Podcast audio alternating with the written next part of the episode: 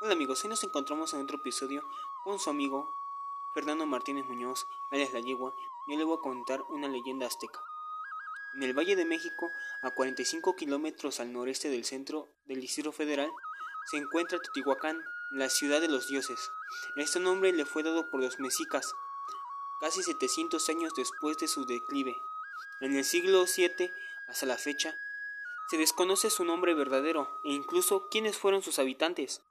Durante el periodo clásico, siglo II al siglo VII después de escrito, la ciudad fue un importante centro político, comercial y cultural que influyó en toda Mesoamérica.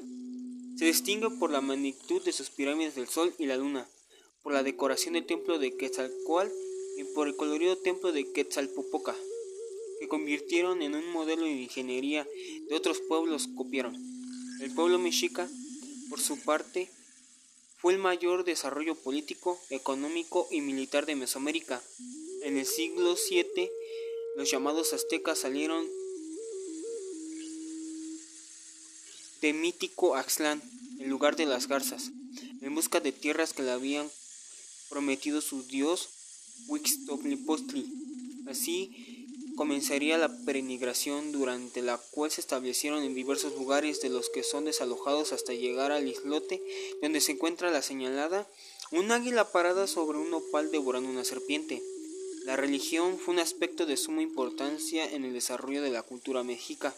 Bastante recordar que se de acuerdo con su mitología Quetzalcóatl había hecho renacer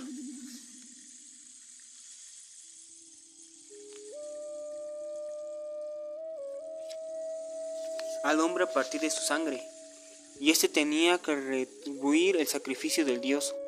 A pesar de que los mexicas no conocieron la escritura, consideraron fundamental dejar constancia de su historia. Los llamados códices son pictogramas en los que los lamatime, los que saben cosas, plasman sucesos que han permitido reconstruir la historia de este pueblo. Bueno amigos, si te ha gustado déjame tu like el libro donde saqué esta leyenda se llama Leyendas de México prehispánico, aztecas, mayas, mixtecas, zapotecas y huicholes. Su autor es Anabel García.